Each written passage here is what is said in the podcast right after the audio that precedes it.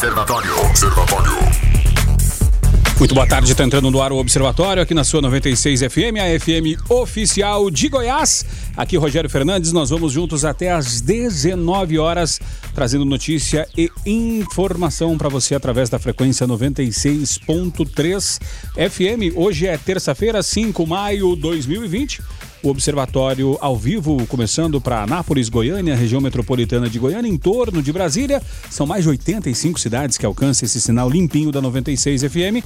E você pode participar através do WhatsApp, o DDD 62 994 34 2096. 994 34 2096. Nos ajudar a fazer o observatório. Se quiser mandar sua mensagem escrita, fique à vontade. E se quiser mandar o seu, é, o seu mensagem de áudio, é, por gentileza, mande de até um minuto para que possamos rodar o seu áudio na íntegra, né? Sem precisar é, de editá-lo para colocar no ar e para que a sua ideia saia completa, inteira e da forma que você quis enviá-la, tá? Deixa eu dar boa tarde ao time do Observatório de hoje, que compõe a, a nossa bancada. Boa tarde, Weberwitch, o nosso produtor, jornalista. Boa tarde. É isso aí, Rogério e amigos aqui de bancada. Muito boa tarde. Guilherme Verano. Boa tarde, Guilherme. Boa tarde, Rogério. Boa tarde aos observadores. O senhor tem aqui é, três pessoas, né? Você tem dois comentaristas, um produtor, não é isso? Três.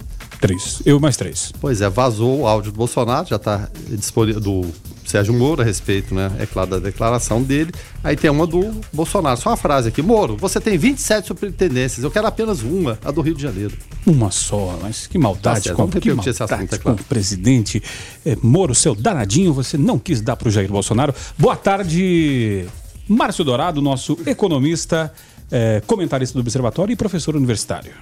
Olá, Rogério. Boa tarde. Boa tarde, companheiros de bancada. Boa tarde, os ouvintes. E o Moro não quis dar a superintendência do Rio de Janeiro para o Bolsonaro e o Moro agora está na fila dos 600 reais, né? É, na fila do, da, da agora nova Vaza Jato, né? Direto ao assunto. A opinião de Carlos Roberto de Souza no Observatório. Boa tarde, Carlos. Boa tarde, Rogério. Boa tarde, Guilherme Verano. Boa tarde a todos os observadores. Até quando nós vamos aguentar tanto desmando, né? Tantos absurdos. Eu continuo insistindo na pergunta: o que, que está acontecendo com alguns brasileiros? Por que tanta raiva? Por que tanto desrespeito? Parece que a intolerância e a agressão estão se tornando o caminho e a razão por parte desses brasileiros. Isso é um absurdo, uma vergonha. E esse não pode ser e não é o caminho para se chegar a lugar nenhum. Dois fatos me deixaram tristes e muito, muito preocupado. Primeiro, na última sexta-feira, em um protesto de enfermeiros em frente ao Palácio do Planalto, um pequeno grupo que se apresentou como apoiadores de Bolsonaro, eles que se apresentaram assim, começaram a hostilizar os enfermeiros os enfermeiros por estarem aí defendendo o isolamento social, dizendo que o presidente é contra. O segundo episódio ocorreu no último domingo, quando profissionais de imprensa foram agredidos por militantes durante um ato pró-governo, também em Brasília. E mesmo com as agressões cometidas registradas, o presidente Jair Bolsonaro ele negou que tenha havido violência. Inclusive disse que não houve corpo delito. Será que agora é assim? Só o excelentíssimo senhor Bolsonaro fala a verdade? Será que todos que não têm a mesma visão do presidente agora se tornam mentirosos, traidores, desonestos e aí por diante? Será que é somente ele e seus apoiadores é que são donos da verdade? Da única exclusivamente verdade? Fala que Bolsonaro é um poço de honestidade e anticorrupção. Então por que, que ele não deixa que investigue seus filhos? Os advogados de sua família, só em um processo, e olha que tem outros, em um processo, entrou nove vezes com liminar para derrubar a investigação. Conseguiram. Mas por que disso? Afinal de contas, quem não deve não teme. Ou no caso de Bolsonaro tem que ser diferente? E se tiver de ser diferente, me explica o porquê, senhores donos da verdade. Seus apoiadores vivem dizendo que ele nunca vai ceder e fazer nenhuma negociação com o Congresso. Sabe por quê? Porque ele é sério demais e contra a antiga política. Só que agora, diante da péssima situação em que se encontra devido à enxurrada de denúncias contra ele, inclusive pelo até então maior símbolo de honestidade de seu governo, ministro Sérgio Moro, né? Sabe qual é a sua estratégia agora? De negociar. E pior, com Pires na mão, porque a xícara já se foi. Uma situação bem diferente. E ele quer se aproximar do horrível tão mal falado por ele próprio, o Bloco do Centrão, através, sabe de qual político? Roberto Jefferson. E vocês sabem quem é Roberto Jefferson? Pois bem, então vou refrescar aí sua memória. Em 1993, Roberto Jefferson foi citado entre os envolvidos no esquema da propina, né? No esquema de propina na, na, na CPI do orçamento. Nessa mesma CPI, ele foi incluído na lista de 14 parlamentares sobre os quais seria necessário maior investigação. A coisa complicou mais. E no relatório final da CPI, sabe qual foi a conclusão? É que ele, né, era com um total de 470 mil dólares em cinco anos, o seu patrimônio e movimentação bancária seriam incompatíveis com o rendimento deles. Essa foi a conclusão da CPI, né? E também a subcomissão de patrimônio ainda constatou, sabe o quê? Que existia mais bens, só que não declarados à Receita. Por fim, no dia 14 de setembro, o ilustríssimo senhor Roberto Jefferson, né, em setembro de 2005, teve o seu mandato cassado. Esse é o cara da vez para o presidente Bolsonaro. Será que agora nós teremos que apagar todo o passado de Roberto Jefferson e acreditar que ele é um novo símbolo de honestidade? Outra coisa que eu já não aguento mais ouvir também é que sempre o mesmo argumento de que outros presidentes agiram da mesma forma e não foram tão criticados pela mídia. Mentira! Isso é uma grande mentira. Realmente houve muitos outros presidentes desonestos que também agiram e articularam dessa forma. Só que foram, foram sim e muito criticados. Só que diferente de hoje, nós não tínhamos nenhum mito como presidente. Fiquem todos com Deus, ademã, que eu vou em frente de leve. Senhores, na semana passada nós, quando, quando o presidente acenou né, é, esse namoro com o Centrão, Uh, já tínhamos, tínhamos trazido aqui na Guilherme a capivara do Roberto Jefferson. Hoje o Carlos relembrou, até acrescentou outros dados, né? O fato é que a última, a, a, a, última atualização que tínhamos assim da campanha, né, e que a, que a sua militância ainda falava não, mas ele não está negociando, é por isso que o governo às vezes não está indo tão bem, né? Quem acha que não está indo bem, né? Porque tem gente que acha que está indo bem, é porque não está negociando, o pessoal não deixa ele governar, agora pronto, resolvido, está negociando, né? Só que negociando com esse pessoal da velha política, né? E agora Guilherme Verano, e agora Márcio Dourado, e agora Weber Witt, e agora o 20 Bolsonaro se contaminou com estes? Bom, é, o que a gente vem falando há um, há um tempo já é o seguinte: é, e, e, foi o grande mote de campanha o quê? Não negociar com a velha política, vamos acabar a velha política. E eu até acredito que o presidente Bolsonaro iniciou o mandato bem intencionado em relação a isso aí. É claro, foi duro naquele primeiro momento. Mas a partir do momento que houve caso Queiroz envolveu família, envolveu Flávio, opa, peraí, a coisa não, não vai ser bem dessa forma, não. E a negociação, ela é normal, ela é lista em qualquer governo. Uns cedem mais, outros cedem menos, e o Centrão está aí desde sempre apoiando qualquer governo, desde que distribuam cargos, né? Porque joga os votos para lá ou joga os votos para cá. O que falamos é o seguinte: porque você bater no peito e falar que não negocia é uma coisa, a prática é outra. E ele poderia, de repente, no início de mandato, e estou repetindo coisas que eu falei hoje no, no, Foco, vem falando durante alguns dias, poderia ter iniciado essa ne negociação e ela vai existir, infelizmente. Não adianta bater no peito e falar que não vai negociar, porque a coisa não funciona dessa forma. Falando até em patrolar o Congresso, não, não patrola, ninguém patrola ninguém, não existe isso. Poderia ter sido, de repente, uma negociação em que cedesse menos no início, lá para trás um pouquinho. Agora, é como o Carlos mesmo falou, vai ter que negociar com o Pires na mão e sem a xícara. O Roberto Jefferson mesmo já falou e, e, já tomou esses ares. E tá aí, não é fala nossa, não é fala de ninguém. Tá ali, tá nas redes sociais, o Alberto falou. Vai ter que negociar, porque senão vai sofrer um processo de impeachment. Aí será que é isso que a gente quer? Será que a gente vai querer um impeachment atrás do outro? É, Dilma Rousseff, lá atrás o, o, o Collor, justamente por essa gente que está aí no, no, no centrão disposta a, a tudo o tempo todo. Então, a, a, política muitas vezes é complicada. Poderia ter havido uma negociação, ah, mas iriam falar mal dele, né? Porque, puxa vida, negociou e falou que negociaria. Então, teve aquele ponto crucial, que foi o quê? Investigação em cima de Flávio Bolsonaro, as coisas né, caminharam para aquilo ali. Vamos defender a família. A morte de campanha, defender a família. Opa, mas a minha primeiro. Então, infelizmente, caiu nas mãos de quem? Valdemar da Costa Neto, Roberto Jefferson, virou refém desse pessoal. E agora não tem saída. É o que o Roberto Jefferson falou: ou negocia, ou negociaremos a sua saída. Então, nós voltamos várias casas lá para trás, tudo que foi de campanha, para tirar a roubalheira que estava desde sempre com Lula, com Dilma, aquela coisa toda cai por terra agora. Será que a gente vai ter que ver esse filme de novo? Será que vão, vão, ter que criar outra opção que a esquerda radical não serve, a direita radical também não serve? Vai ter que ser outra alternativa no centro, eu estou falando centro, não centrão. De repente o ministro Sérgio Moro iniciou uma campanha agora, vai ser um nome útil, vai ser um nome viável, o que, é que vai acontecer? O fato é que a gente vive momentos lamentável, lamentáveis, né, de, de ódio, de incompreensão e principalmente de descalabro, né, onde ninguém aceita a opinião de ninguém. Teve esse comentário do caso, a gente sabe que opiniões contrárias virão as opiniões sendo baseadas em fatos, argumentos e principalmente sem palavrões, sem xingamentos, vamos rodar e vamos tentar debater. Cada um tem seu argumento. A democracia existe para isso. Mas imposição de ideias e agredir imprensa não existe. E eu vou só citar. E era outro mote de campanha do presidente Jair Bolsonaro. Vão virar Cuba, vão virar Venezuela.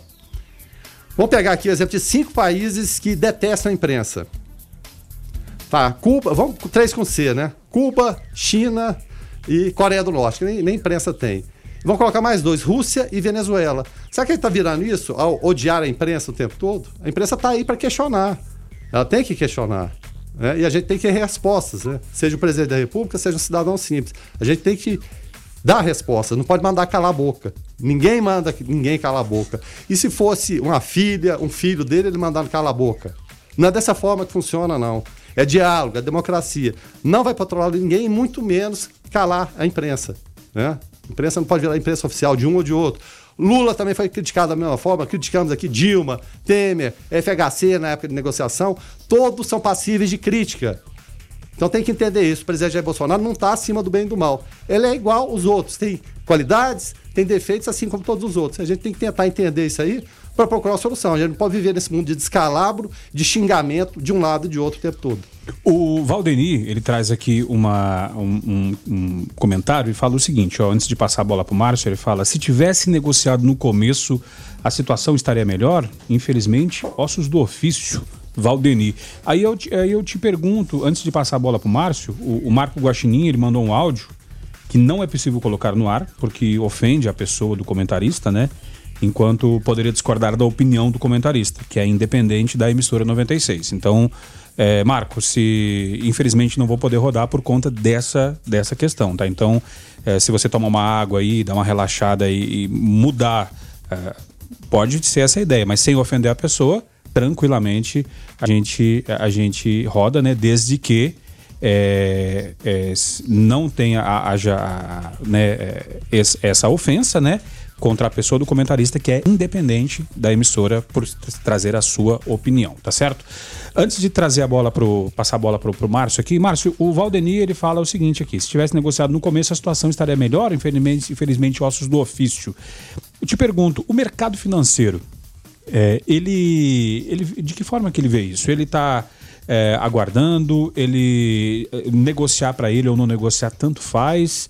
É, de, de, que forma? Porque até, até porque tem aquele ouvinte que tá, tem a polarização, né? Tem o pessoal da esquerda, o pessoal da direita, o pessoal de extremo centro, e tem aquele pessoal que ouve e fala assim, gente, eu não gosto de política, é, o que, que isso vai impactar na minha vida? E isso que eu quero que tu traduza pra gente, Márcio. O que que isso vai impactar na vida da gente economicamente falando? Bem, claramente, Rogério, a gente tem que partir por alguns, alguns pontos. O mercado financeiro ele gosta de estabilidade. Portanto, a recuperação da bolsa de valores, a recuperação dos investimentos, ela não vai ocorrer enquanto a gente ficar parecendo uma eterna república de bananas. A eterna república de bananas é aquela república que é, tudo tem que ficar nesse empurra-empurra, todo, tudo gera. É, a imprensa não pode ser livre, não pode é, lidar com a questão, com a questão ali com o presidente, não pode investigar tal coisa. Então, a república não pode ser uma república de bananas, ela tem que passar confiança. É tanto que é, o Brasil tem sentido muito mais, o mundo inteiro está sentindo a crise do coronavírus.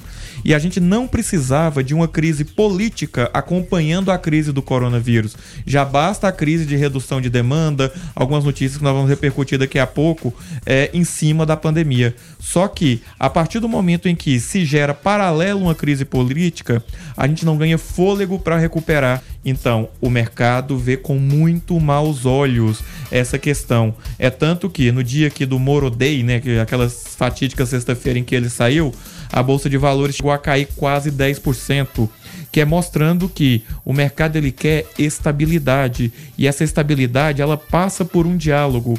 Quando quanto ao ouvinte aí que coloca que se tivesse negociado no começo seria diferente, sim. Num começo de mandato, o governante está no que a gente chama de lua de mel de começo de mandato.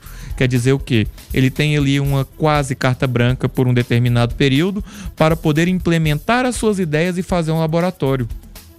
E assim, implementar ideias é trabalhar com políticas públicas factíveis, trabalhar com políticas públicas que sejam para atender a população e cumprir o plano de governo. E não fazer pauta ideológica, vamos limpar isso aqui. Quer dizer, limpeza, pauta ideológica se faz implementando políticas públicas de qualidade. É, depois do comentário do Carlos, nosso ouvinte, o Marco, Marco Guaxinim, é, mandou um áudio, a gente não conseguiu rodar, né, por conta do que explicamos aqui. O Marco Guaxinim, gentilmente, muito gentilmente, é, gravou um novo áudio. Agora sim a gente vai conseguir botar no ar. Fala aí, Marco. Ok, ok. Uh, aqui quem vos fala é Marco Guaxinim. Peço perdão pela, pelo meu áudio anterior, em qual eu proferi palavras não direcionadas a uma pessoa, mas sim pela opinião dela e nisso eu infringi a falta de respeito pela opinião do próximo, da qual eu tenho obrigação como bom cidadão de respeitar, mas me, mas me fugiu aqui um pouco, tá bem? Sou humano e posso errar. Então eu peço perdão, em primeiro lugar de tudo, e vou falar só o seguinte: é, será que tem alguém achando ruim de ver bandido na cadeia? Quem são esses que estão achando ruim? De ver bandido na cadeia. Quem são eles? O Bolsonaro está muito à frente dessa bandidagem. Ele está à frente, tanto é que os traidores estão sendo depostos. Os traidores estão sendo tirados. Não é que ele faz jogo de dama no, no paro ímpar ou no unidunité e vai tirando um e outro, não. É porque ele tem informações que está sendo traído. E é assim é que se faz um bom governo. Gente, estamos no Brasil, somos brasileiros, vamos honrar pessoas de bem. Não importa o que ele fala, se ele fala merda, não importa o que ele faz, não importa o que nós estamos vivendo. Valeu, Marco, obrigado pela tua participação. O Marco ainda completa pedindo para ser patriota, não está pedindo para agarrar no Bolsonaro, mas que o atual presidente é o melhor que tem, porque, segundo o Marco, foram 30 anos de flagelo. Obrigado, Marco, e obrigado pela grandeza de, de, de se retratar, né? Obrigado é, e parabéns pela atitude. Márcio Dourado. Bem, é, repercutindo isso aí, a gente coloca assim que não é que o Bolsonaro ele deve é, soltar presos, nada disso não. A gente coloca que ele deve negociar negociar com os lados da política e trabalhar em cima do que a gente chama de pauta positiva. Propor pautas positivas é, na medida em que, se forem colocando essas pautas, é simplesmente começar a. Imagina só, é pauta de ajuda aos estados a partir de contrapartida em investimentos públicos e geração de emprego. Foi lá para o Congresso é, vamos lá, rede nacional. Pessoal, acabei de mandar para o Congresso assim assim. Você conhece seus deputados? O projeto visa isso e isso para dar emprego. É, vigie, por favor, quem é que vai votar e quem é que não vai votar. Olha só que maneira interessante de se trabalhar propondo pautas positivas e não enfiando o dedo na cara dos ouros e todo mundo que não concorda com ele é ruim. Então não é dessa maneira que se constrói um governo, não é dessa maneira que se faz, que se atua para se manter a governabilidade. A governabilidade ela deve ser mantida com atos de governança em prol do país, do bem-estar da população e não criando conflitos paralelos às crises que nós já temos. De crise já basta a pandemia do coronavírus, já basta a desaceleração da produção, já basta a desindustrialização brasileira que tinha mais de 30% do seu PIB industrial na década de 80 e hoje não chega a 10. Então nós temos muitas outras crises para cuidar. A gente não, não pode ficar tutelando alguém no Planalto para não ficar falando besteira e, e, e com isso desvalorizando aí o nosso país. É interessante, né, Guilherme, é, ver é, o posicionamento né, do, do Marco e a gente respeita né, a opinião política de todos, né? O observatório é sempre aberto, logicamente. E legal ver, a, como eu falei, né, a, a, grandeza dele de pedir perdão e não precisa pedir perdão não, né? Hum. Mas é, é, o fato de ter gravado de novo e ser retratado, bacana demais. Bacana. O, o, o Marco, virei seu admirador agora, cara. Tranquilo, de boa, né? Não, não, te conheço, mas é isso aí que a gente quer, exatamente. Fomentar o debate, respeitando a, a ideia de outro. E, e, até se você me permite, em relação à observação, é, aqui que falou dos últimos 30 anos, né? Que foi de, de flagelo. Mas te, teve períodos, apesar é claro, muita coisa ruim, que a gente pode enumerar que foi, foi bacana, mas vamos começar até um, um pouquinho antes. Se me permite até estender um pouquinho aqui. 85. Né, 84 para 85, criação do, do PFL, é, colégio eleitoral. A disputa do PDS seria entre Paulo Maluf e Mário Andreasa para ver quem disputaria com o Tancredo Neves, que, é claro, do outro lado, disputaria é, a eleição do colégio eleitoral e posteriormente venceria o Paulo Maluf. Mas houve um bastidor lá entre Paulo Maluf e Mário Andreasa. O Andreasa era ministro do governo, só que tinha um problema, que os militares não aceitavam Andreasa. Por quê? Mário Andreasa era coronel. É como que a gente vai ter um coronel saindo desse período agora que pode correr o risco de ser eleito presidente? Então, fritaram o Andreasa juntamente com o Centrão, que já existia na época. O Maluf... porque, porque era um momento simbólico do pós-ditadura, né? Isso, exatamente. Um coronel vai mandar nos generais? Não pode. Então a coisa está muito quente ainda. O Paulo Maluf foi nominado, mas aí o Tancredo Neves acabou vencendo. Tá certo. Não assumiu, veio Sarney. O que, o Sarney fez? O mandato na época era de seis anos. Houve a negociação, queriam, vão jogar para quatro. Então vamos negociar aqui, ficou em cinco. Aí teve a eleição de 90. Collor entrou com aquela proposta: vamos passar por cima da corrupção, destruir tudo, acabar com aquela coisa toda, o caçador de Marajás. Deu no que deu, a gente viu no que deu. O Itamar, que estava quase como um Forrest Gump, assumiu, não esperava nada, aí colocou um sociólogo para ser ministro da Fazenda, surgiu o Plano Real. Acorado, é claro, por Gustavo Franco, aquela equipe toda, né, Helena Landau, o pessoal do Banco Central, que era muito competente nisso. Então, é um período, sim, produtivo, que a gente saiu da hiperinflação, e o Márcio sabe muito bem disso, evidentemente muito mais do que eu. Para quê? Para um período positivo de prosperidade, Fernando Henrique. Tava tudo muito bacana. Aí o que é que houve? Já que está tão bom, vamos ver se a gente muda algo aqui para ter reeleição. Aí o que? Negociação de Fernando Henrique teve reeleição. Aí já não foi tão legal, mas teve um primeiro período que foi bom. Lula acabou vencendo posteriormente. Primeiro momento, vamos colocar que foi até bom. Por quê? Manteve políticas econômicas né, e gente né, que era do mercado. Aí colocou quem? Meirelles. A coisa funcionou por um tempo. Depois se perdeu em corrupção, aquela coisa toda. Veio Dilma, que eu acho que pouca coisa se aproveita dali, Michel Temer, até a gente chegar no Bolsonaro. Então, em todos os períodos, a gente pode, evidentemente, achar que houve mais coisas positivas ou negativas, mas a análise cabe em todos eles, você tentar extrair de bom, porque o ruim fica evidente. Ele vem à tona sempre. Muito obrigado pela participação, Marco. E como o Marco disse, né? Quem nunca se exaltou e, e se claro. passou, né? Então, beleza, bacana demais. O Fabrício, a gente sai para o intervalo comercial, o Fabrício Fleury por aqui participando. Fala aí, Fabrício. Boa tarde, observadores. Aqui é Fabrício Fleury, ouvindo aí o comentário do, do companheiro aí do colega aí, é, sobre o mercado de mercado financeiro. O mercado financeiro não existe instabilidade. O mercado financeiro existe de altos, ele, ele existe em virtude de altos e baixos. Baixou, alguém compra, subiu, alguém ganhou dinheiro. É, então não existe essa de estabilidade para o mercado financeiro. Eu acredito que é exatamente o contrário. O mercado financeiro vive da instabilidade, do sobe e desce de preços e valores.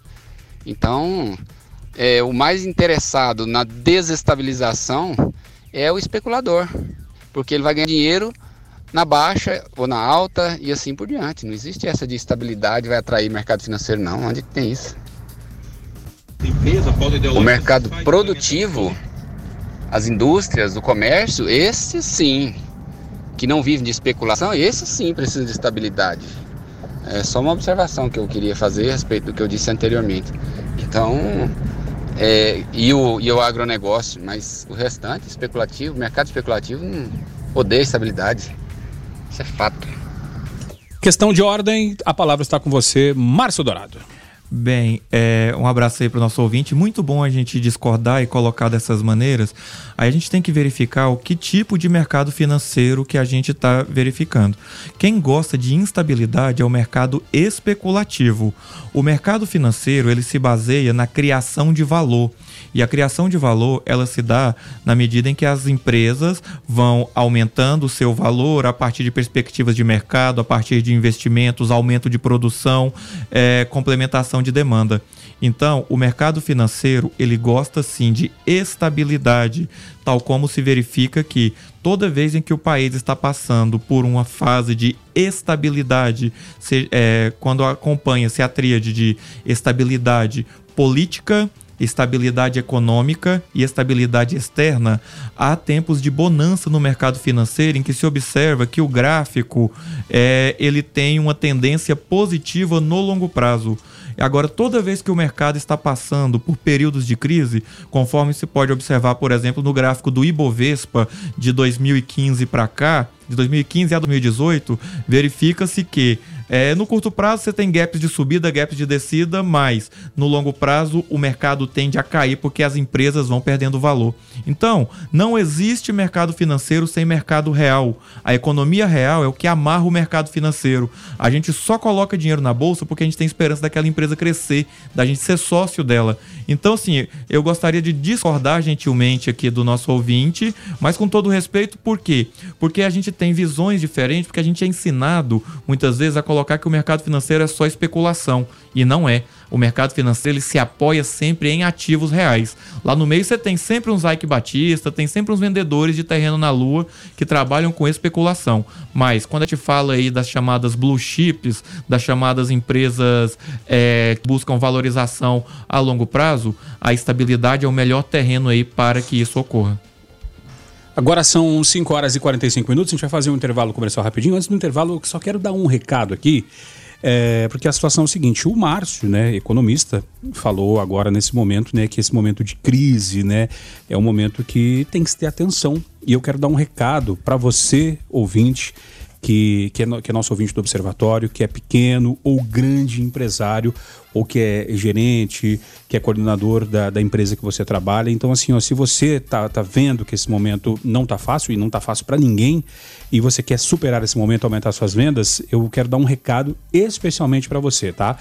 Faça como grandes empresas, grandes empresas que estão conosco aqui, não só em faturamento, mas também e, e nesse momento, nessa grandeza e nessa visão, né? ExplorerNet está com a gente, Pneulândia, Unievangélica, a, a própria Faculdade de Fama, eh, São Caetano Material de Construção, várias empresas conosco, Hospital Veterinário Cães e Gatos, que acreditam na força do rádio nesse momento, eh, estão conosco, então faça como essas empresas, anuncie nossa emissora e seja um patrocinador aqui do Observatório, do nosso programa. Olha, eu garanto para você que juntos nós vamos crescer e aumentar muito a sua marca, a melhorar o seu posicionamento de mercado. Afinal, segundo o Cantar Ibope Media, a audiência do rádio só cresceu nesses últimos dois meses. As pessoas estão ouvindo muito mais rádio. 77% da população afirmou estar ligada no rádio e que o rádio é um antídoto às fake news, o que a gente fala aqui todo dia. Tá com dúvida? liga no rádio, porque se deu no rádio, né? Tem um, tem um memezinho lá do, do, do Didi que fala se deu no rádio, é verdade, né? Então, olha, não esqueça dessa dica que eu tô te dando, tá? Se você quiser entrar em contato com a gente, liga aqui no 3311 9408 ou através do WhatsApp 999937910. Anuncie com a gente, olha, eu tô te aguardando, eu te garanto que você estando conosco aqui no Observatório, juntos nós vamos passar por essa crise juntos nós vamos passar. É, eu, tô contigo e se você estiver com a gente, com certeza. É, e assim, Verano, às vezes a pessoa acha que é, que é, que é caro anunciar no rádio. É, às vezes a pessoa não tem, às vezes viu na televisão, né? Olhou lá, orçou com a televisão às vezes, e a televisão é muito mais cara que o rádio. Então, assim, ó, vem, é, conhece a gente, conhece a nossa estrutura, e eu tenho certeza que se você gosta desse programa, o seu, o seu cliente também gosta. Então, é, estando aqui com a gente, com certeza o sucesso é, vai estar tá do, do, do seu lado e a gente vai passar por esse momento como vários parceiros nossos, né, Grande Verano? É, exatamente, Rogério. É isso que você falou. E, e, o rádio conta com agilidade. Aqui tudo é instantâneo. A gente viu os comentários, os debates. Quantos debates a gente já teve aqui hoje? O ouvinte está ligado, tá ligado. Muitas vezes ele não, não participa, ele não, não, manda o áudio, mas quando toca ele, em algum momento ele pega, participa. Mas tem aquele ouvinte está só ligando, curtindo a música, curtindo a informação. Isso é que é importante. Eu tenho certeza que você, empresário, o Rogério falou, você pode ser o pequeno, o médio, o grande, você vai encontrar um espaço ideal para você aqui na nossa programação. Programação é vasta. A gente tem programas jornalísticos, né? tem foco, tem observatório, tem entretenimento, né? tem musical. Em algum nicho desse você vai encontrar o seu público. Então troque essa ideia com a gente, né? Ligue, peça para o consultor ir aí fazer uma visita, apresentar a proposta, conhecer, né? Tudo é, pode ser viabilizado, você pode ter certeza disso. A gente vai ter uma proposta que cabe no seu orçamento. Você pode e, ter certeza. E, e, o mais legal, eu, eu, chamo isso até, sabe de quê, Verano? É de marketing pós-pago. Porque Olha. a pessoa anuncia e depois paga. Isso é negócio da China. É, Bolsonaro pediu o comando da Polícia Federal do Rio, desmoro, em depoimento. Abram-se aspas, você tem 27 superintendências, eu quero apenas uma, fecham-se aspas. Por diversas vezes durante o depoimento, segundo registro de relatório da Polícia Federal, ex-ministro Sérgio Moro disse que não acusou o presidente de crime algum e que isso cabe aos investigadores, senhores. É, rapaz, é complicadíssimo né, história, porque agora vem tudo a baila. O que a gente vai ver hoje no noticiário, começamos a repetir, a primeira participação nossa foi inclusive em cima disso aí. Até brinquei com a você tem três comentaristas aqui, você, quer é, mais, mais um ou quer? Em cima justamente da frase do presidente Jair Bolsonaro, de falar que o Moro tinha 27 superintendências, ele queria apenas uma, que seria do Rio de Janeiro. Mas o porquê especificamente do Rio de Janeiro? A gente volta lá atrás, até com aquela primeira, aquele primeiro áudio, naquele primeiro momento da demissão, que o é, ex-ministro Sérgio Moro, e agora desafeto Sérgio Moro, é, deixou lá é, que um, um, dos motivos seria o quê? Investigação, investigações em curso lá no Rio de Janeiro. E agora o interessante de tudo é que o superintendente do Rio de Janeiro, ele foi é, afastado, foi a primeira providência que o novo diretor-geral da Polícia Federal tomou foi essa aí, né? Vamos tirar do Rio de Janeiro. Ou seja, tá, tá assinando embaixo o que o ex-ministro Sérgio Moro falou. A verdade é essa. E aí o que que houve? Para não parecer que a gente está tirando ele naquela situação de tirar por conta de investigação, o que é que se fez? Vamos promovê-lo. Hoje é o número dois da Polícia Federal, mas o número dois em que sentido? Número dois da Polícia Federal, um cargo muito relevante, sem dúvida nenhuma. Só que ele não participa de investigações. Ele só cuida de questões administrativas. Então foi uh, uma queda para cima, digamos assim. De repente ele fica até satisfeito, é um cargo confortável. Número dois da Polícia Federal é, é, é bacana, não é ruim. E assume-se a Polícia Federal do Rio. A, a, a grande questão que fica é a seguinte: de que forma vai agir o novo diretor-geral da Polícia Federal?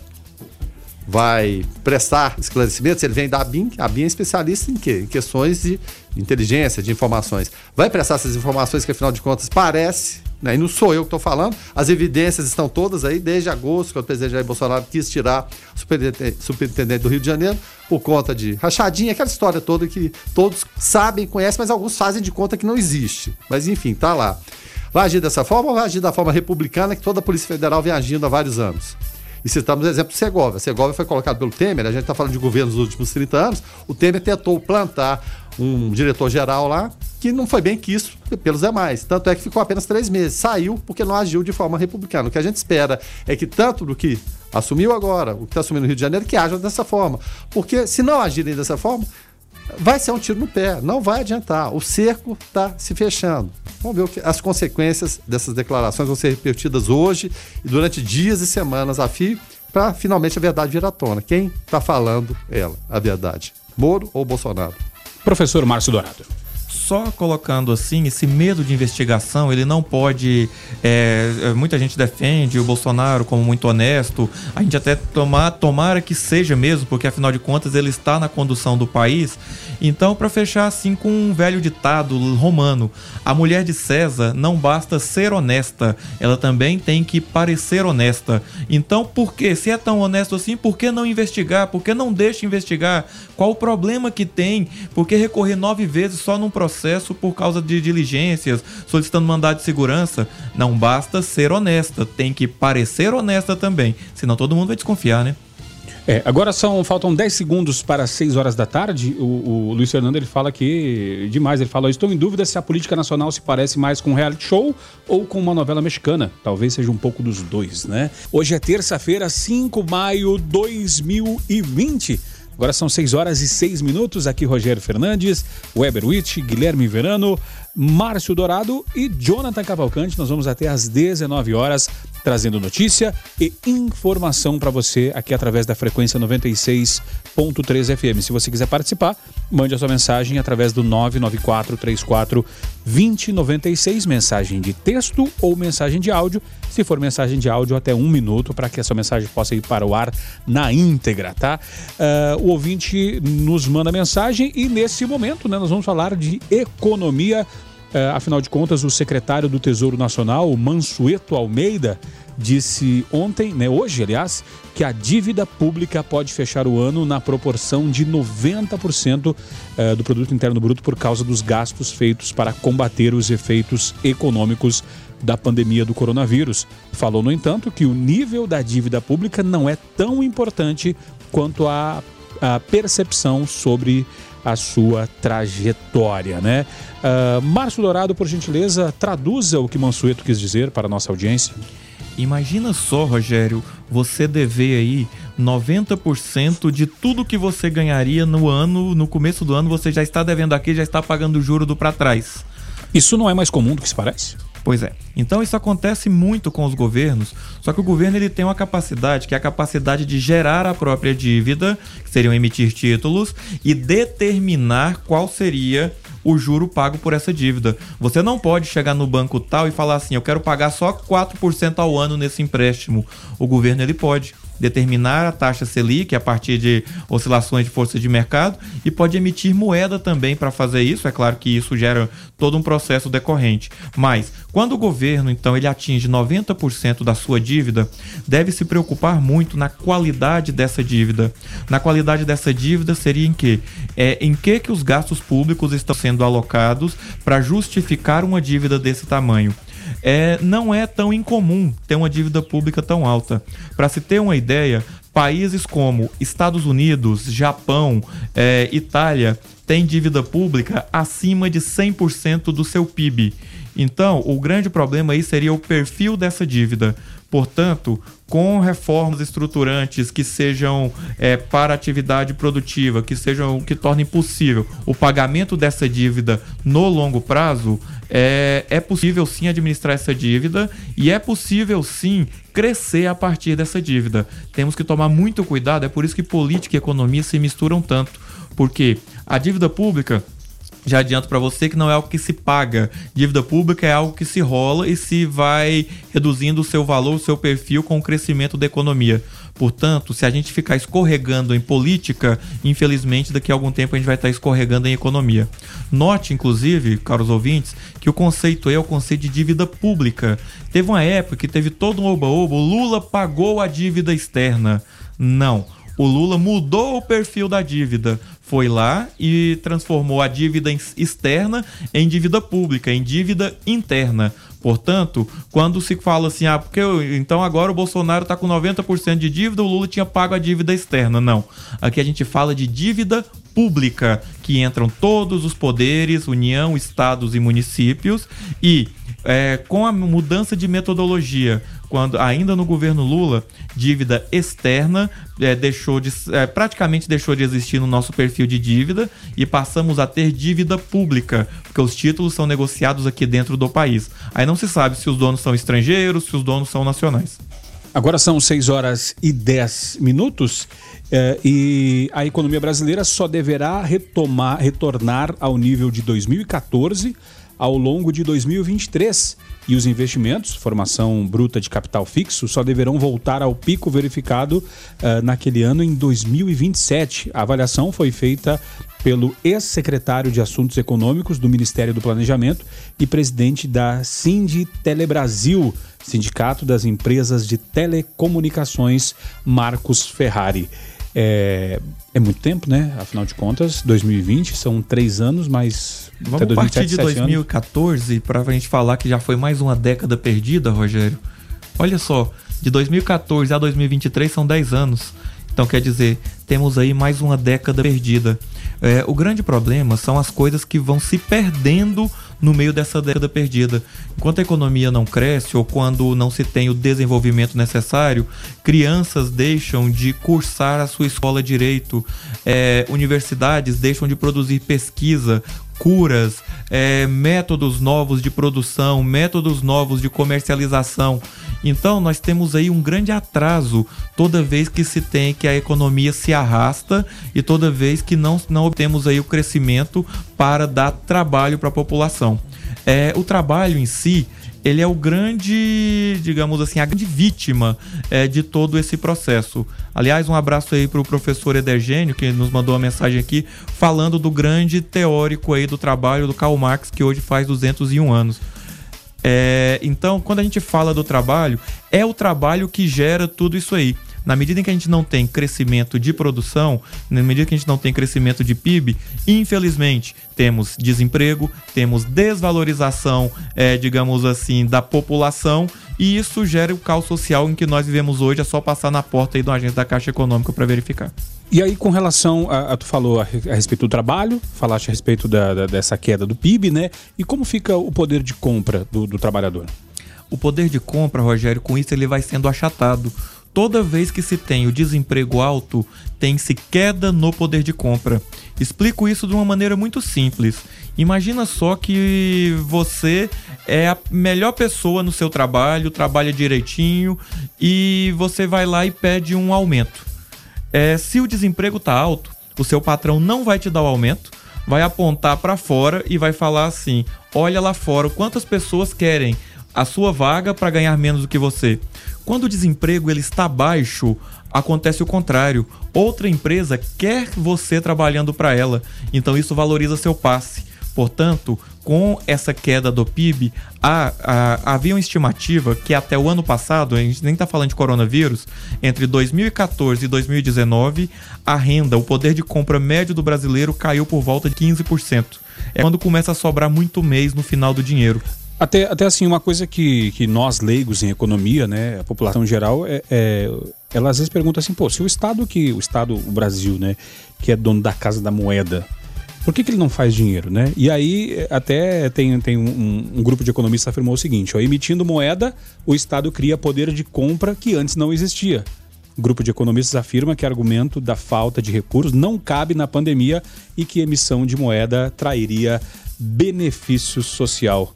Pode isso, Arnaldo? Não, e, e, até nesse sentido, quem, eh, quem lançou essa, essa, tese alguns dias atrás foi o Henrique Meirelles. Então, a respeito disso, é claro, vou passar a bola para o Barça. Uhum. Entende? Henrique Meirelles jogou isso sabia, alguns economistas concordaram, outros não. E o economista Tá, tá precisando imprimir dinheiro, chama o Meirelles. Vamos lá. Okay.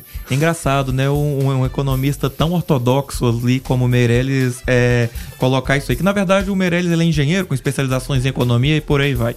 É, quando a gente fala em emitir moeda, existe um grande trauma no nosso país quanto a isso, porque o governo ele se utilizava disso até a década de 90, emitia moeda para pagar suas dívidas, isso causou o que a gente chama de super de hiperinflação.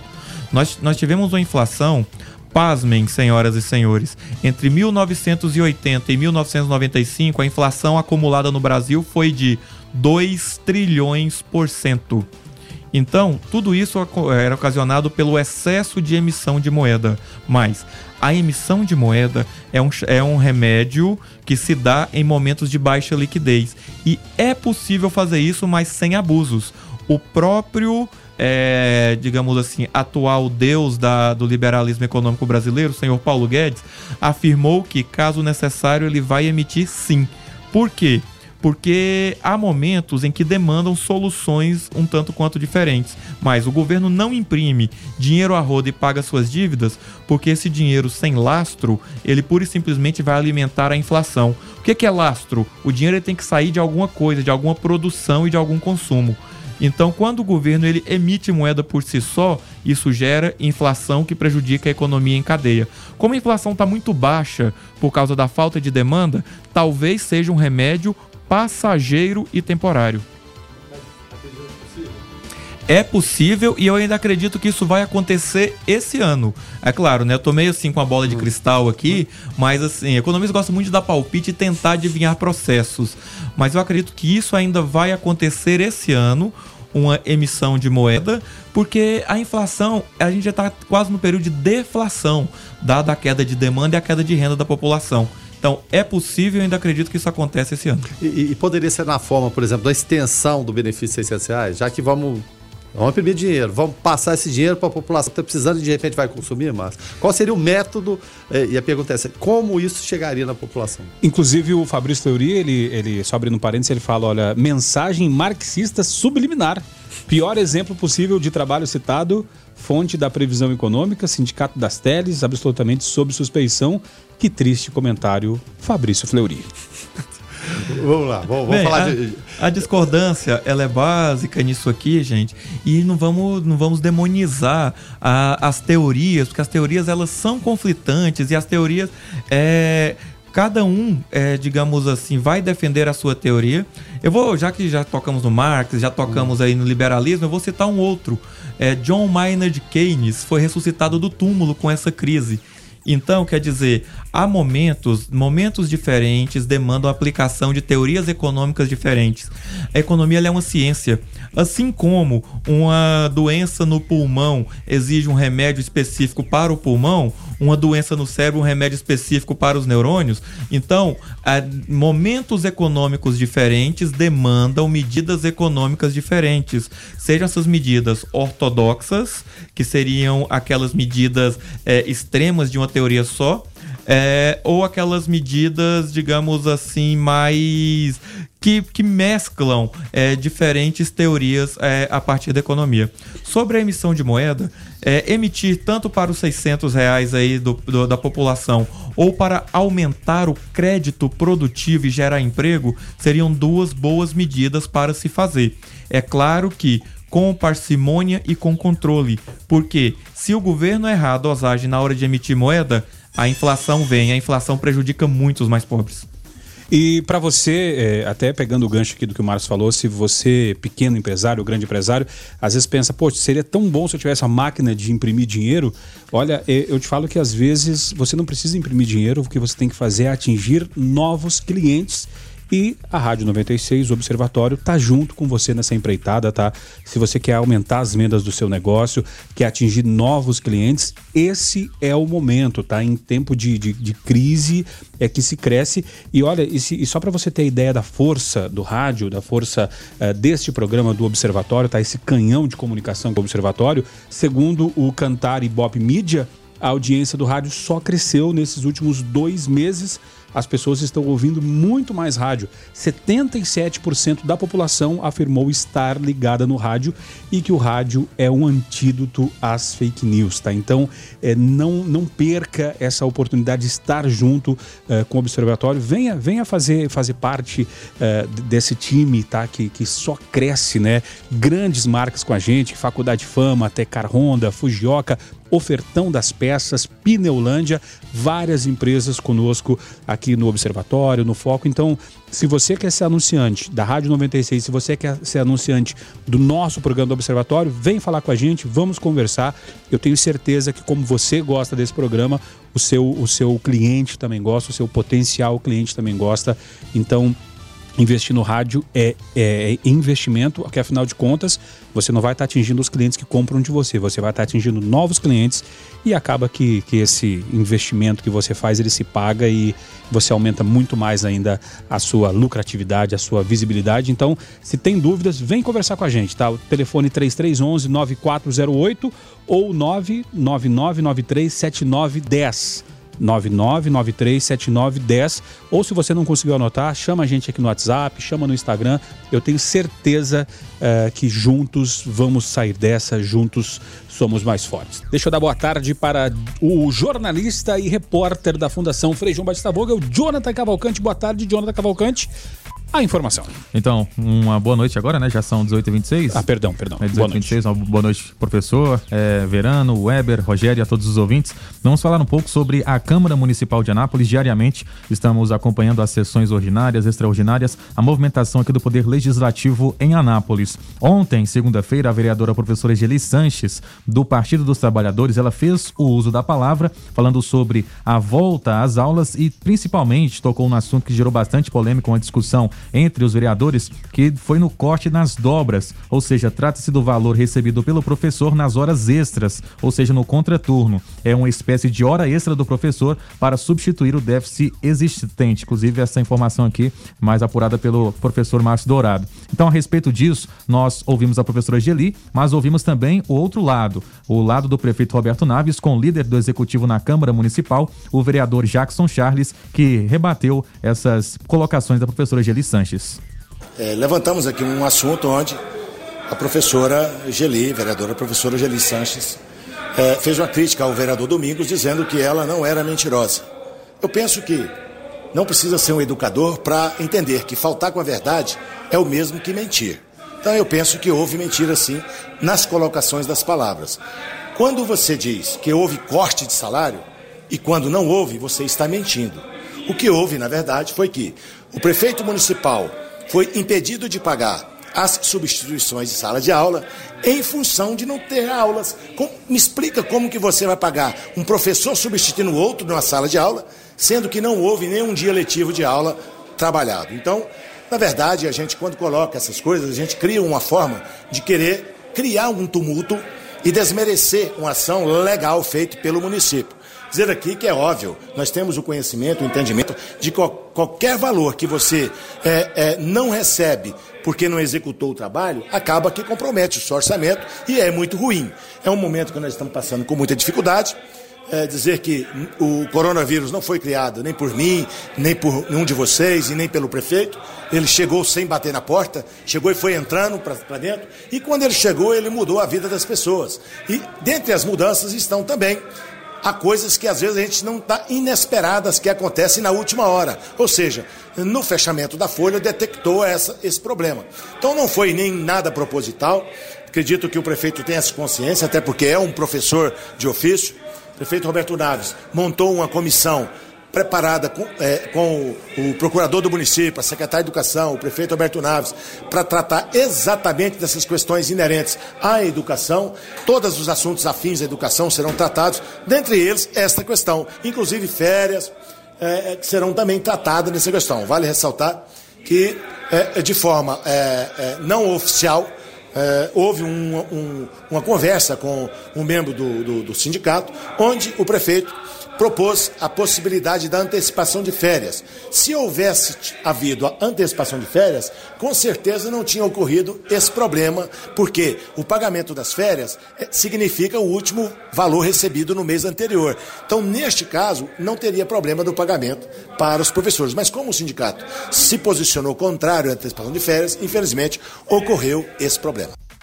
Essas então as palavras do vereador Jackson Charles, líder do executivo na Câmara Municipal. Então ouvimos os dois lados, né? A professora Geli que falou sobre o corte nessas dobras para os professores e o líder do executivo então deu essa resposta também aqui ao jornalismo da Rádio 96 FM. Movimentada a Câmara, né, Verano? Nossa, movimentada demais, né, o, o, o Rogério? Em, em, relação até isso, eu, eu, quero ir passos além, passos adiante. Porque em relação à volta do comércio, essas atividades, muita coisa voltou. Algumas estão pendentes de voltar. E a mais delicada dessas, e vou voltar a falar nisso, é o quê? A volta das aulas. Educação, especialmente a educação dos mais jovens, da, das crianças. Em algum momento alguém vai ter que levantar seja presidente, governador, prefeito, e são mais de 5.500 prefeituras do Brasil, e falar, ó, é para voltar. Estou falando que é para voltar. Agora, eu assumir essa responsabilidade é que vai ser o complicado. De fazer as crianças voltarem de uma forma segura aí para as aulas. É muito complicado. O, o prazo está sendo esticado. E você pode ter certeza que essa data que colocaram foi 30 de maio? Sim, 30 de maio. Eu tenho certeza absoluta que vai ser esticada de novo, a não ser que algo de muito excepcional aconteça, e vamos falar do nosso município aqui, que as coisas andem muito bem a gente tenha a colaboração da população em relação ao uso de máscaras, álcool gel, aquela coisa toda, medida toda, possa até paulatinamente voltar. Mas eu não acredito que volte, porque é, vai ser uma responsabilidade muito grande para você assumir, qualquer governante, e não é fácil de fato, você colocar crianças né, de volta no ambiente escolar, que muitas vezes a gente sabe que é complicado. E criança em casa é complicado, imagina junto com outras crianças. Então vai ser difícil. E que desdobramento isso traz? Salários vão continuar sendo pagos de que forma? As dobras vão, vão existir? Não, não, não, vai ter como. Então, se é um, um, um momento complicado agora, estão falando em antecipação de férias, aceita, não aceita, imagina o desdobramento, porque a história não vai acabar 30 de maio. Tomara que acabe, tomara que eu queime a língua aqui. Mas não vai acabar. Então precisa de procurar uma solução e para isso precisa de diálogo e entendimento. A gente tem pontos de vista antagônicos, de situação, de oposição, todos eles são válidos, mas você tem que chegar no consenso. Porque é, de repente você arruma uma medida paliativa, mas como eu disse, dia 30 de maio acaba essa, é, essa pendenga todo mundo vai voltar para a aula tranquilo, professores, alunos e tudo. Eu não acredito que volte. Então que se procure a solução e um diálogo. Em relação às câmaras que a gente tem no, no, no Brasil, não só de vereadores, legislativa, federal, eu queria ver ações mais propositivas também em relação a doações, né? Em São Paulo se fez, em outro lugar se faz, de é, pedir para a população sacrifício é fácil, mas poderia ter ações mais propositivas. Você teve uma aqui em Anápolis, mas eu acho que pode ter, ter mais coisas, e no Brasil todo. Quando se foi falar em fundo partidário e vão destinar para combate ao coronavírus, opa, peraí, no meu ninguém mexe. Né? E ganham muito dinheiro. A gente teve o que? Informações hoje de senadores usando verba para o que? Abastecer jatinho, para viajar, para passear. A gente vai conviver com isso até quando? É, é, esse excesso de dinheiro e pedido de sacrifício para a população, mas essa contrapartida não vem. Muitas vezes ela pode ser até simbólica. Não vai representar nada que vá salvar a, a, a saúde de, um, de uma cidade, de um estado. Mas o simbolismo e a boa intenção muitas vezes está em falta. De, olha aqui, estão doando isso aqui, não vai resolver muita coisa não, mas está simbólico. Que sirva de alguma coisa para alguém em algum momento vai servir. É, a questão é, é achar alguém é, para bater no peito e chamar responsabilidade, porque quando se fala de, de, de da, do que foi até, está sendo até feito um protocolo no Rio de Janeiro para escolher quem vai usar o respirador, e aí o paciente vai ter uma pontuação. Quanto mais jovem, mais pontos. Quanto menos doenças pré-existentes, mais pontos. Para não ficar na mão do profissional aquele peso de, pô, tive que fazer a escolha de Sofia, escolher ou, quem ou vai ver vai morrer. Esse é mais velho, ele isso, vai menos tempo, isso. então, então vamos colocar mais jovem. Então vai estar tá sendo criado esse protocolo no Rio de Janeiro, que inclusive foi, já foi usado na Espanha e usado na Itália, uh, eh, para tirar essa responsabilidade de cima do profissional de saúde. Agora, uh, quando morre um idoso, geralmente a, a, nós, sociedade, ficamos mais conformados, né? Tipo assim, pô, mas é, tudo bem, já tinha uma doença pré-existente. Agora, quando morre uma criança, a comoção social ela é gigante. E aí eu quero ver qual o político, qual o gestor público vai matar no peito essa responsabilidade de dizer, abre lá que se acontecer alguma coisa, eu garanto, não estando este baseado em estudos muito bem fundamentados. E, e teve até um, um, um, início em relação a isso, Rogério, foi Brasil. O libanês falou, nós vamos tentar voltar com o colégio militar, o presidente Bolsonaro a, a, apoiou a ideia no primeiro momento todo mundo recuou. Pois não, Márcio. E quando a gente fala, não é morte só da criança ou risco só para a criança. A criança, ao voltar da escola, ela vai conviver com seus pais, sim, com seus avós, sim. com as pessoas ali do seu núcleo familiar. Então, essa contaminação cruzada é que é o problema aí dos ambientes escolares, que seria o quê? É, vão se reunir ali, se agrupar e vão esparramariam essa, essa contaminação. Então esse é o grande problema nessa na junção. Não é só a criança levando para casa dela, a criança buscando alguma coisa e já levando ali e, e propagando ainda mais esse maldito vírus. A nossa ouvinte Maiara, ela mandou a mensagem aqui falando o seguinte: boa noite, prezados. Vocês têm uh, atualizações sobre as escolas particulares de ensino infantil do município? eh, o valor da mensalidade vai ser mantido, a Secretaria de Educação autorizou o ensino infantil à distância? Interrogação é o questionamento da Maiara. Então, Maiara, a respeito desse assunto, pelo que eu pude acompanhar algumas informações a respeito disso, é, não existe um ensino à distância, o tradicional EAD que a gente acompanha principalmente em universidades, em faculdades. É, as escolas, né, elas destinam algumas atividades para que os pais realizem juntos com os alunos seja, eles mandam as atividades, até alguns pais vão nas escolas e buscam essas atividades, mas até o momento não tem um posicionamento oficial com o decreto da educação que foi prometido desde a semana passada. A gente tem a informação de que as aulas seguem suspensas em Anápolis até o dia 30 de abril, como disse aqui o Guilherme Verano. Mas os detalhes desse decreto específico para a, o ensino em Anápolis ainda não foi publicado no Diário Oficial. Nós estamos acompanhando diariamente e qualquer atualização nós vamos levar até os ouvintes aqui da 96. Mas muito obrigado por sua participação. 6 horas e 36 minutos. O ouvinte participa aqui através do 994-34-2096. E o Fabrício, ele traz a seguinte afirmação: olha, o coronavírus não foi mesmo criado por nenhum de nós. Já o terror em volta dele. É, e não foi criado pelos professores também, não, Fabrício. Obrigado pela participação. Mas não é questão de terror. Ou, ou, ou será que esse tanto de covas que a gente está vendo, tanta gente morrendo, eu vou pegar um número aqui de São Paulo em relação a, a, a, mortos por síndrome respiratória aguda grave. Em maio do ano passado, 13 pessoas.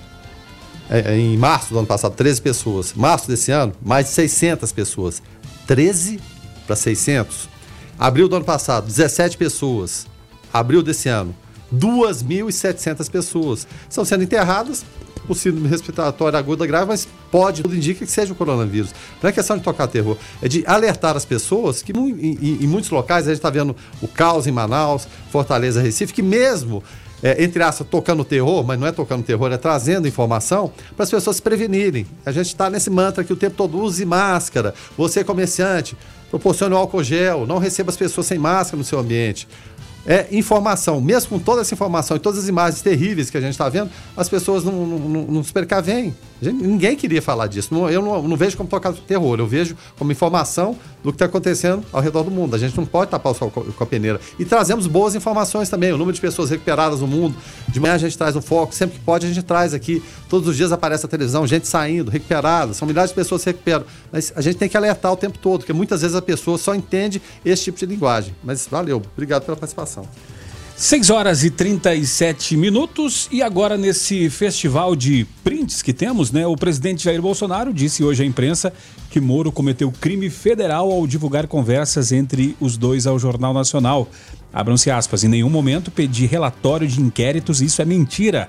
O Sérgio Moro foi correndo entregar o telefone para a Globo, inclusive ele tinha peças de relatórios pessoais de coisas que eu passava para ele. É um crime federal, acusou o presidente Jair Bolsonaro. E agora, hein? Que troca de farpas essa? A verdade era à tona. Né? Semana passada pensa. eu recebi uma, montagem que fizeram com a música da Alcione e o Bolsonaro no seu relato e tá parecendo assim aquele drama é, dos dois. É, é, interessante assim que se coloque em pratos limpos e se aponte também, porque é, o Moro também não é totalmente, não é inocente nessa história, você sabe? Porque se ele ficou sabendo de algum pedido de algo ilegal lá atrás, era obrigação dele, enquanto ministro de Estado, é, já fazer, já fazer a própria denúncia contra o presidente. Portanto, conste-se que é, nesse tipo de briga aí, quem ganha é o país, porque esqueletos serão, saíram do armário e serão revelados e serão revelados até através do que? O Celso Melo, é, ministro supremo, decano, ele acaba de atender a pedido de Augusto Aras, que é o PGR, Procurador-Geral da República, para ouvir nada mais, nada menos que os ministros, os generais aqui, Augusto Heleno, Walter Braga Neto, Luiz Eduardo Ramos. A decisão foi tomada no inquérito que apura as acusações de Sérgio Moro sobre a tentativa de interferência política de Bolsonaro no comando da PF. O decano do SF deu 20 dias para que os ministros de Bolsonaro, citados por Moro como testemunhas, sejam ouvidos. Então, é uma, é uma novela que está só no começo. Né? O, o, enredo dela é muito complicado. Ela tem áreas de dramalhão mexicano, tem áreas de novela da Globo, tem mocinhos, tem bandidos. Então a gente vai ver o que vai acontecer no decorrer dela, que está só no começo. 6 horas e 39 minutos e o presidente Jair Bolsonaro né, voltou a falar em confiança e se disse chateado com o Moro. Eu confiava nele, passava extrato de informações. Como um presidente, me sinto chateado. O presidente falou também sobre indicações a cargos públicos. Ele disse que aceitou indicações porque não tinha como preencher 30 mil vagas e defendeu que, como chefe de Estado, também pode indicar quantas pessoas quiser. Abram-se aspas. Eu indiquei talvez uma meia dúzia, mas poderia ter indicado mil. Eu sou o presidente para indicar ministro Fecham-se aspas, uh, disse o presidente Jair Bolsonaro. O nosso ouvinte Ademar por aqui falando. Fala aí, Ademar. Boa tarde, galera. Meu nome é Ademar e eu quero participar, tá? Eu espero que meu áudio, meu áudio vá pro ar, tá?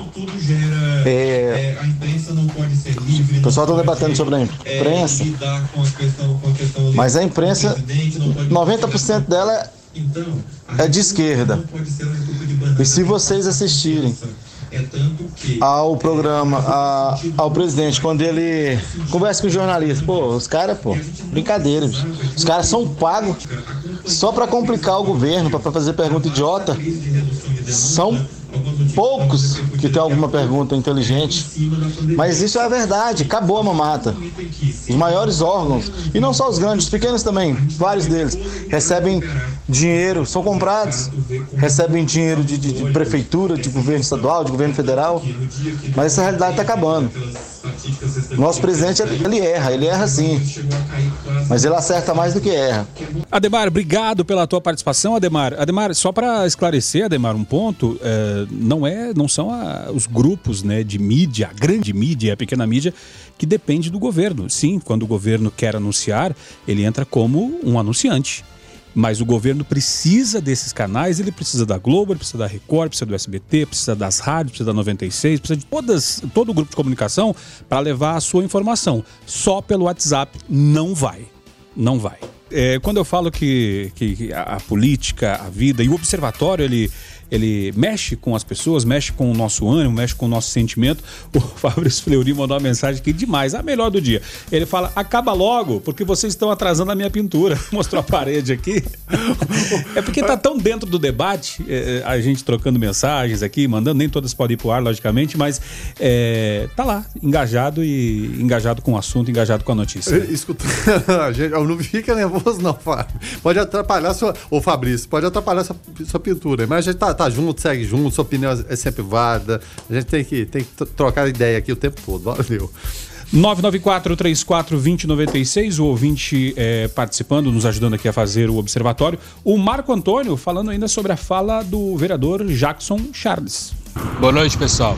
A respeito aí dos cortes do salário do professor aí que o prefeito fez, não, tá ok, cortou, né? O, o, o salário dos professores alegando aí que não teve as aulas, correto, tá em lei, né? Cortou. Bom, beleza. Mas aí, me, me, agora me responda aí. Cortaram o, o salário do, dos vereadores? Me fala se cortou, que já tem vários dias que eles não estavam trabalhando devido ao Covid, né? Mas eu tenho certeza que eles receberam o dinheiro certinho, entendeu? Eles receberam o dinheiro certinho.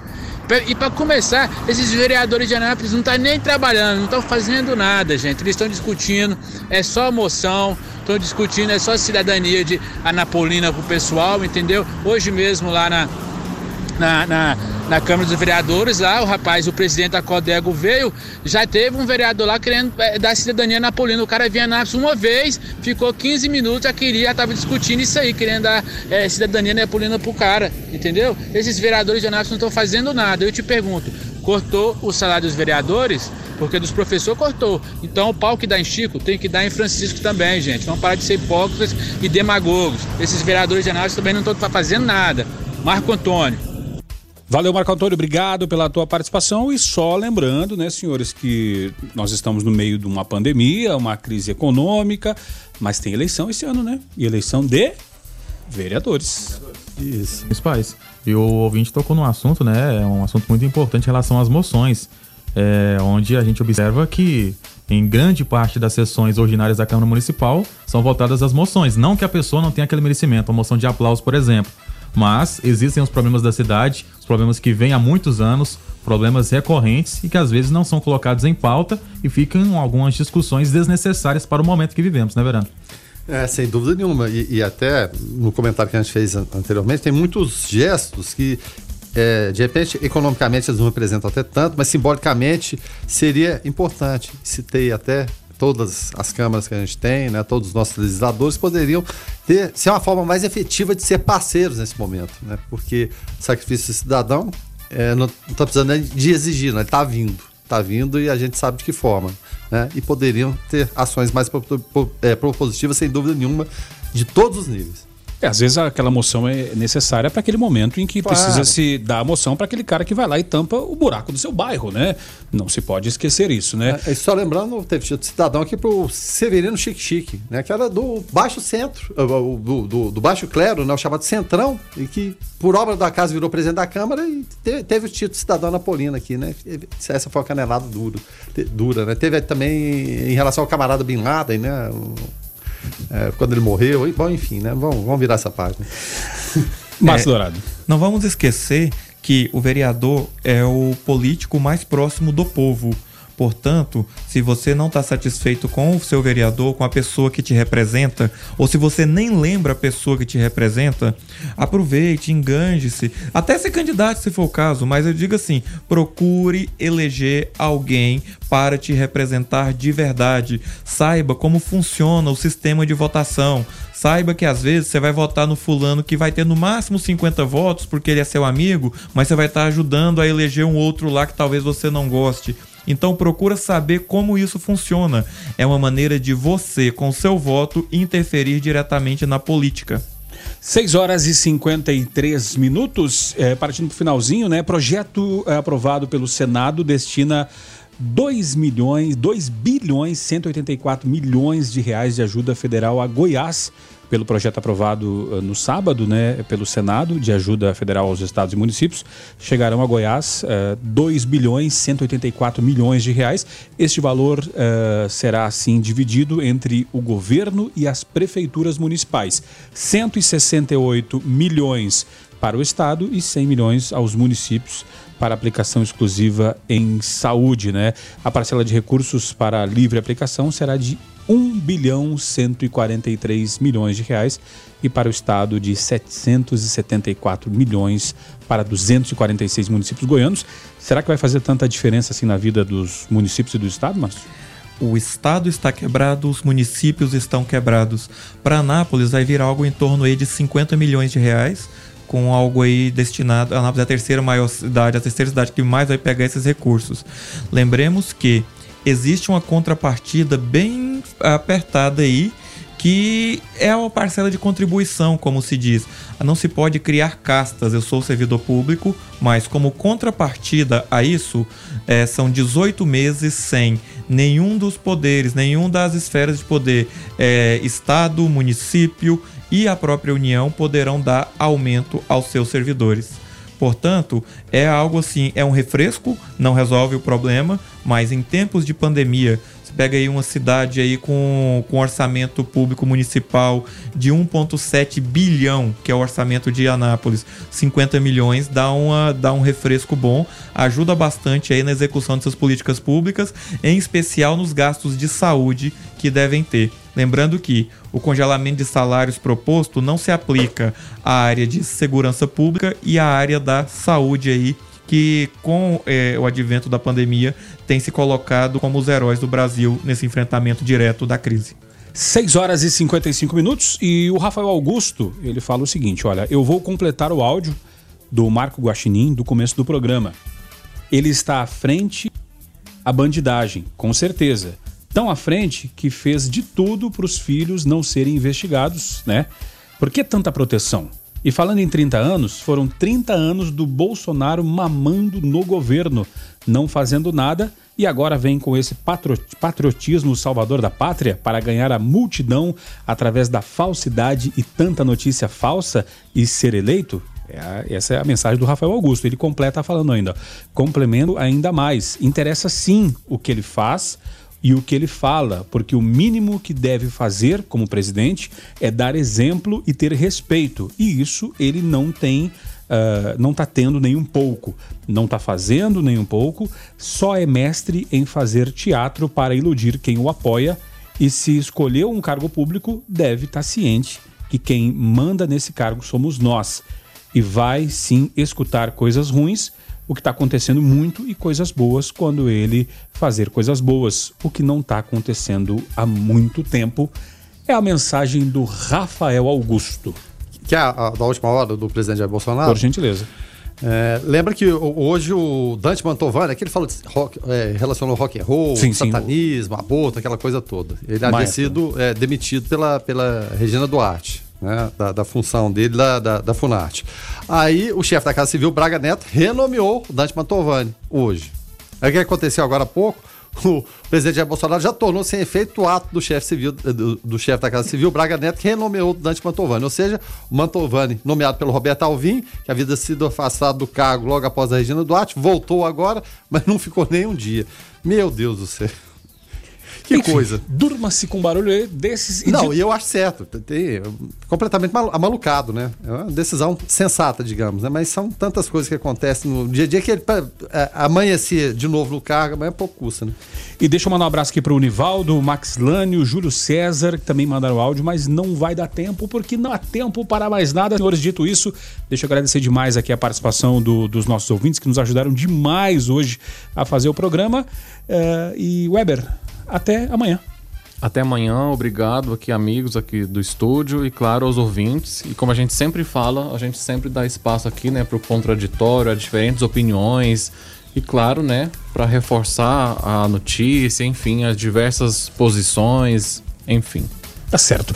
Guilherme Verano, até amanhã de manhã.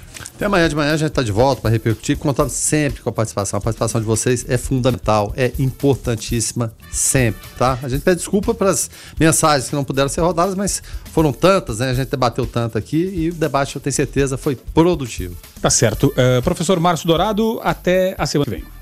Até semana que vem, Rogério, colegas de bancada, um abraço aí aos ouvintes. Muito bom o espaço que o Observatório dá a opiniões divergentes, a construção de opiniões a partir é, de diferentes posicionamentos. O programa e a, a, a Fundação Frei Batista Vogo está de parabéns aí por dar essa oportunidade e por ter é, esse papel de utilidade pública.